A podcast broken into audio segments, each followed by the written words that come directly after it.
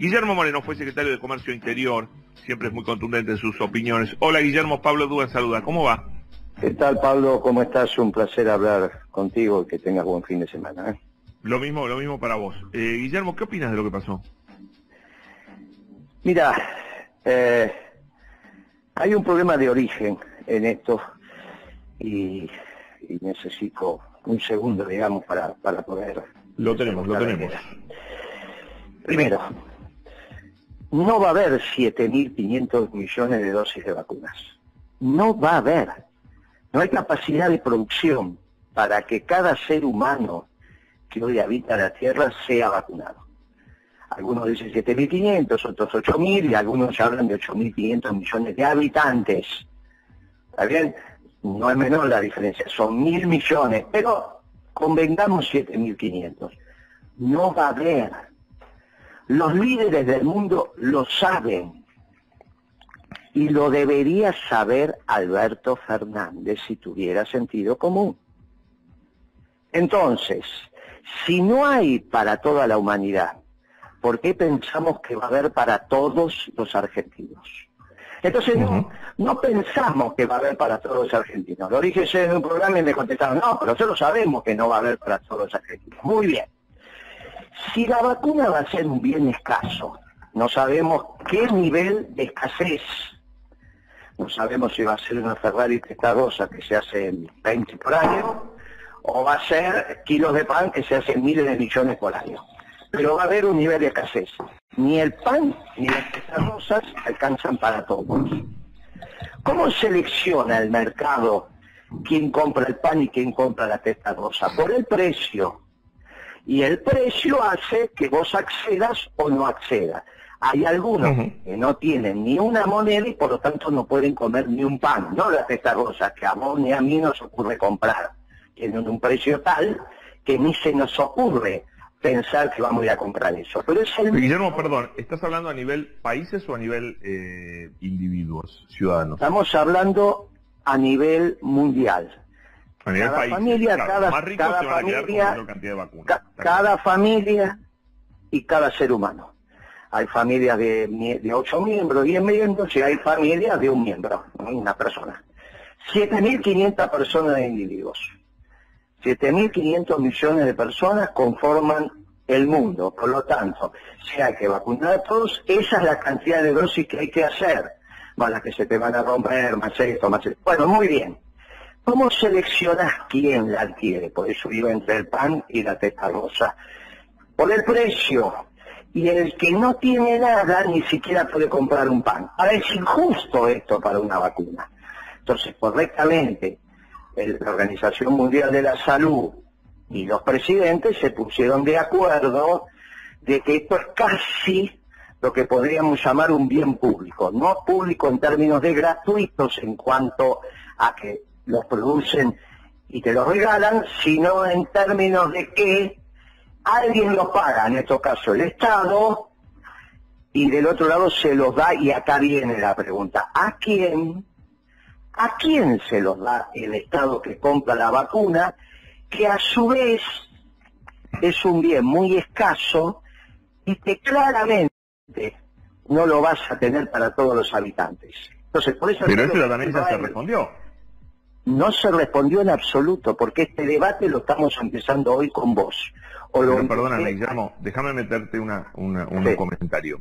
Eh, eh, estoy totalmente de acuerdo con lo que vos decís. Por eso es un bien público, como bien decís, pero sí se establecieron categorías. Primero se vacunan los que más riesgo de muerte tienen. No, pero esto Los no, mayores, es no 80, está bien lo que 70. están diciendo, discúlpame.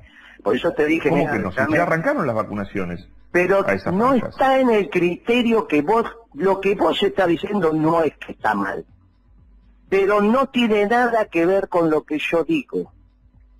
Ese No, no, pero es que no estoy discutiendo como lo que digo es, primero se vacunaron los que están en la trinchera, los médicos, que los necesitamos Amigo, si que no me dejas hablar, para que nos salven la vida. Escúchame, Pablo, Y después, si no me, si no me dejas hablar, no voy No, a poder expresar lo que digo. dale, dale, dale. Lo que vos decís, porque exactamente en ese punto también me interrumpieron ayer.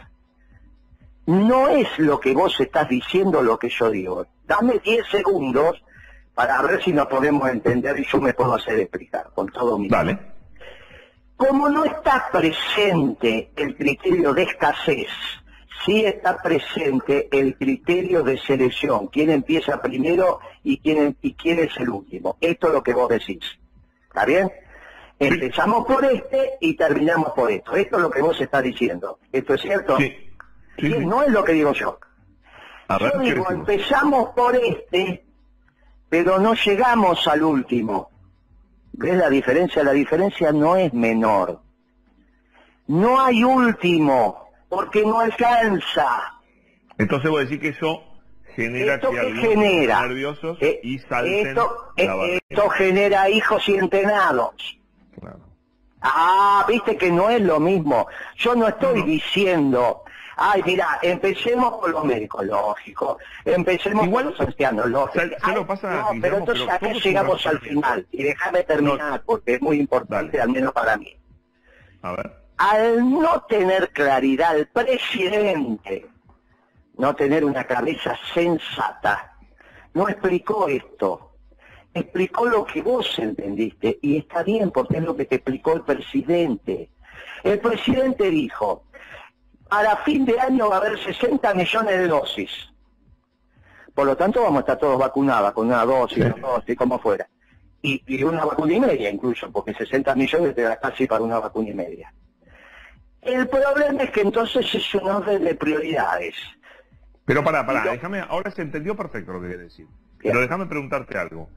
¿Qué país en el mundo le dijo a su, qué presidente en el mundo le dijo a sus ciudadanos no van a alcanzar la vacuna para todos? Muy bien, pero si yo no estoy diciendo que solo ¿Sabes es... por qué no lo dijeron? Pero yo déjame, voy más lejos. ¿Sabes Ah, por qué no lo dijeron?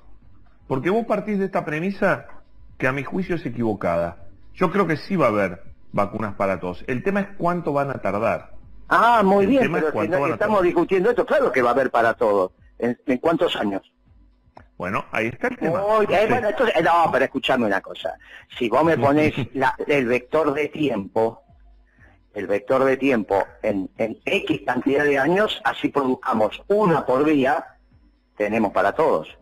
El tema es lo que Sí, tardamos. no, pero no te digo en 10 años. Yo te digo que calculo. Mira, hay pronósticos. Por ejemplo, la Argentina fue tan Pero no digan vacuna. cosas que no... Pero escúchame, no, no lo digas, Pero te pido por nadie favor. que- sabe nada, Guillermo. Pero Entonces, si nadie sabe nada, nadie no lo digas. Pero entonces no lo digas. Porque no hay posibilidad de hacer esos cálculos. Es ridículo. Ni siquiera saber la cantidad de vacunas que puede hacer Pfizer por día. Pero no hagan esos cálculos, es sentido común, no los hagan. Por lo tanto, el presidente no los tendría que haber dicho jamás. Y es verdad Bueno. que el presidente no lo dijo. Pero ¿sabés qué pasa? En ningún lugar del mundo hay una doctrina tan clara, tan precisa, que te dice lo que hay que hacer, como la nuestra. Pero digo, vos eso decís, eh, no te digo que vos lo digas, pero eso justificaría que No justifica nada, vamos al Ah, final, porque como no me... ¿Cómo llegamos al final? Dale, a ver. Cuando las cosas empiezan mal, terminan mal. La cabeza del presidente Fernández está mal, como piensa, como razona y las decisiones que toma. Esto que acaba de pasar, donde a algunos se le ocurre hacer un VIP para que los hijos se vacunen y los entrenados no. ¿Está bien? Porque hay hijos y entrenados. Parte de que se empiezan a dar cuenta que no vas a abrir la canilla y va a salir la vacuna como en el fondo de tu casa que abrir la canilla y sale el agua. Y entonces la empezás, y esto lo digo con mucho respeto, a cobachar como cuando estabas en la colima, las empezás a guardar, las empezás a escamotear y se la das a los que vos considerás que son tu sistema de relaciones que lo merece, porque como no alcanza, como no alcanza, empezás a priorizar de acuerdo hasta Sí, el amor que sientas. Mira, ni siquiera digo que es corrupción en los términos de que le pagaron. ¿Se entiende lo que digo? No, es tráfico de influencias. qué Muy bien, ese- bueno, tráfico de influencia puede ser comprar Ahora, otros pensé abogados. Yo no digo que pagaron, pero me igual gustaría es corrupción. no, que me des algo, una opinión sobre algo. Sí. si, te- si me- si puede ser. Porque históricamente el poder da privilegios, vos lo sabés. El poder da privilegios. ¿Cuánto de esto tiene que ver con eso? ¿no? Que Yo creo. Muy bien, el, poder da privilegios. político están acostumbrados a que haya privilegios. Yo te Se equivocaron acá, en esto no nadie va a tolerar. Escúchame, eh, eh, eh, escúchame, Pablo. El poder da privilegios, sí es cierto. Ante un bien escaso. Porque vos yo voy a tu casa ahora y te pido un vaso de agua. Y te lo puedo pedir a vos o al encargado que me abre el edificio porque es un bien público abundante por ahora y que razonablemente no se niega. Ahora, si yo te voy a pedir a vos un pasaje en primera para ir a Roma, y te lo tengo que pedir a vos, y es el poder que da privilegio, porque en primera a Roma por avión van 30 pasajes como máximo. Entonces, la escasez hace que aparezca el privilegio. El concepto de escasez en este bien tiene que estar en la cabeza del presidente. No el concepto de abundancia. Bueno, entonces volvamos al origen. Porque Ahora, pero para, para, ¿y qué, y, qué, ¿y qué dirías vos que tiene que hacer el presidente? Primero, lo que debería hacer hablar francamente con el pueblo argentino, no decir que es un problema del embajador en China, que la secretaria de salud que ahora ministra negoció de una manera mejor o peor. Porque vos imagínate que Putin está mandando las vacunas y su pueblo no está vacunado. Vos sabías que los rusos no están vacunados, ¿no? Pero no porque no sirva la vacuna, porque no alcanza. Porque no alcanza para toda la humanidad en este momento y en este instante. Claro que va a alcanzar. Mucho tiempo. Muy bien, mucho tiempo pueden ser meses o años. No lo sabemos, ya el mundo lo va a saber, pero por ahora no lo sabemos. Hay que esperar, hay que esperar. Y mientras tanto, ¿qué? Mientras tanto, las pocas vacunas que hay en la Argentina y que se, como se consiguen, se distribuyen transparentemente. ¿Cómo? Se tiene que armar una comisión ad hoc específica, transparente, donde esté la oposición, la iglesia, los pastores, los periodistas, elegimos de la misma manera que las armas tienen un registro. Pero vos decís, vos proponés que se elija. ¿Cómo que se elija? ¿Que se elija no, Que se controle, que se cumpla lo que tiene que cumplirse. La, te estoy diciendo, bueno, evidentemente estamos hablando tan rápido o nos... Escúchame, no, me perdí ahí. Este bueno, que este es un tema tan delicado que para el reparto de las escasas vacunas que van llevando a la Argentina tiene que haber una comisión transparente donde Está bien, pero vos cambiarías el criterio. ¿Perdón? ¿Cambiarías el criterio que hay hoy? ¿De qué? ¿Qué criterio? Si no hay ninguna comisión de asignación de, vacunas. Primero, eh, no, la gente es la Segundo, mayor de 80. Tercero, mayor de 70. ¿quién las da? El, el control.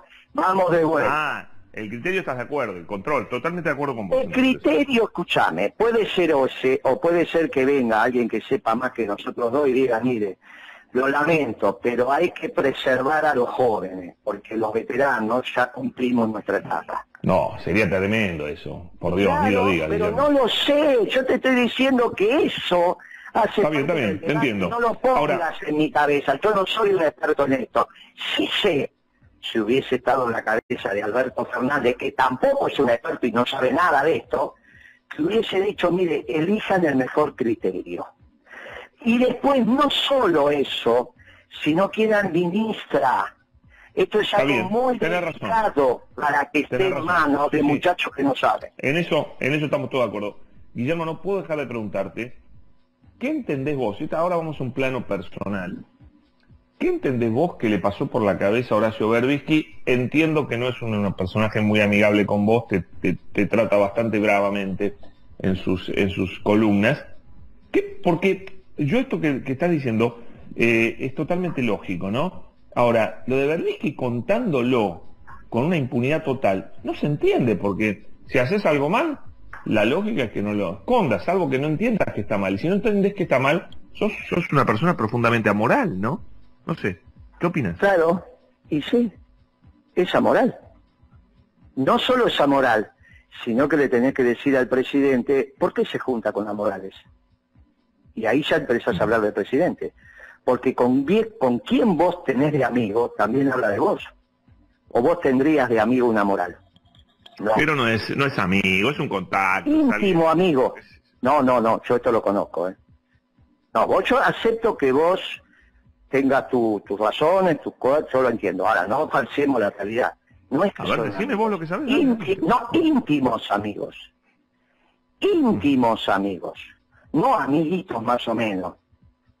Bueno. Íntimos amigos. El señor Berbisky es íntimo amigo del presidente Fernández.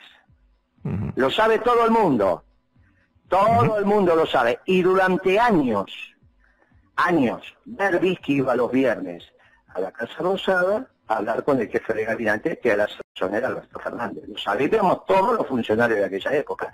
Y siguieron siendo amigos y son amigos hoy. ¿Y cuál es la prueba de eso? Aparte de lo que lo sabemos porque hemos vivido mirá los reportajes que ha dado Alberto Fernández, decime a quién le ha dado un reportaje de la extensión y, y no solo eso, el tupé de Berbisky de casi instruir al presidente en ese reportaje. Bien, ¿Y por qué pensás que lo contó públicamente? Porque al ser amoral, como dijiste vos, siempre está primero... Yo lo dije como posibilidad, yo no dije que era moral, dije puede ser por amoral o porque lo dijo por otro motivo, ¿no? bueno. Si no entendés lo que está bien y lo que está mal, sos un tipo amoral, ¿no? Sí, claro. Si hoy está en discusión lo que está bien y lo que está mal, por eso nuestro partido, como le pusimos, principios y valores, porque empezamos a lamentablemente estamos tan atrás y volvemos a discutir lo que está bien y lo que está mal. En el caso de Berbisky, con esa cabeza también socialdemócrata que tiene, igual que el presidente, no discute su visión moral sobre el bien o el mal. No tienen pasado, no tienen futuro, solo tienen presente. Pero a su vez, en esta irranación de hechos circunstanciales que se producen día a día, siempre primero él. Cuando él se enteró de que iban a salir estas noticias en los diarios de difusión nacional, se adelantó y él iba a aparecer en la lista. Es muy fácil. No importa nada mi amigo Fernández, mi amigo el ministro, no importa nada la Argentina. Eso es Berbisky. Ahora no siempre fue así. de hecho, yo creo que, la primera institución, él es presidente de una institución, donde la propia institución lo repudia, que es el CELS. Ahora resulta que la representación del CELS la tiene él. Porque si algo tiene el presidente de una institución, es la representación de la institución.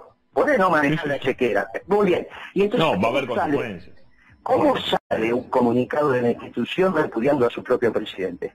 Sí, o sea, le hicieron, se tiene que reunir el Consejo y todos están en contra de él, que es el presidente, y sacarle la representación, porque si no, no pueden firmar con la institución. Sí, sí, sí, Con lo cual, la propia institución que el presidente... Ahora, esto es ahora, Berrique.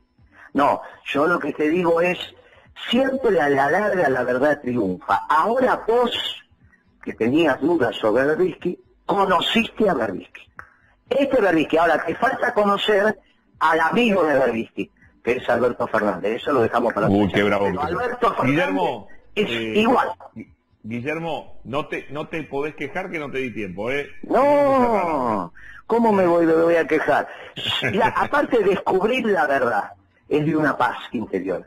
Ya descubriste a Berbisky. Te falta descubrir a Alberto Fernández. Eso te falta poco tiempo. Chao, amigo. Sos bravo, sos bravo. Un abrazo, Guillermo. Chao. Gracias, eh. Los que quieran la doctrina del peor, que se suban a esta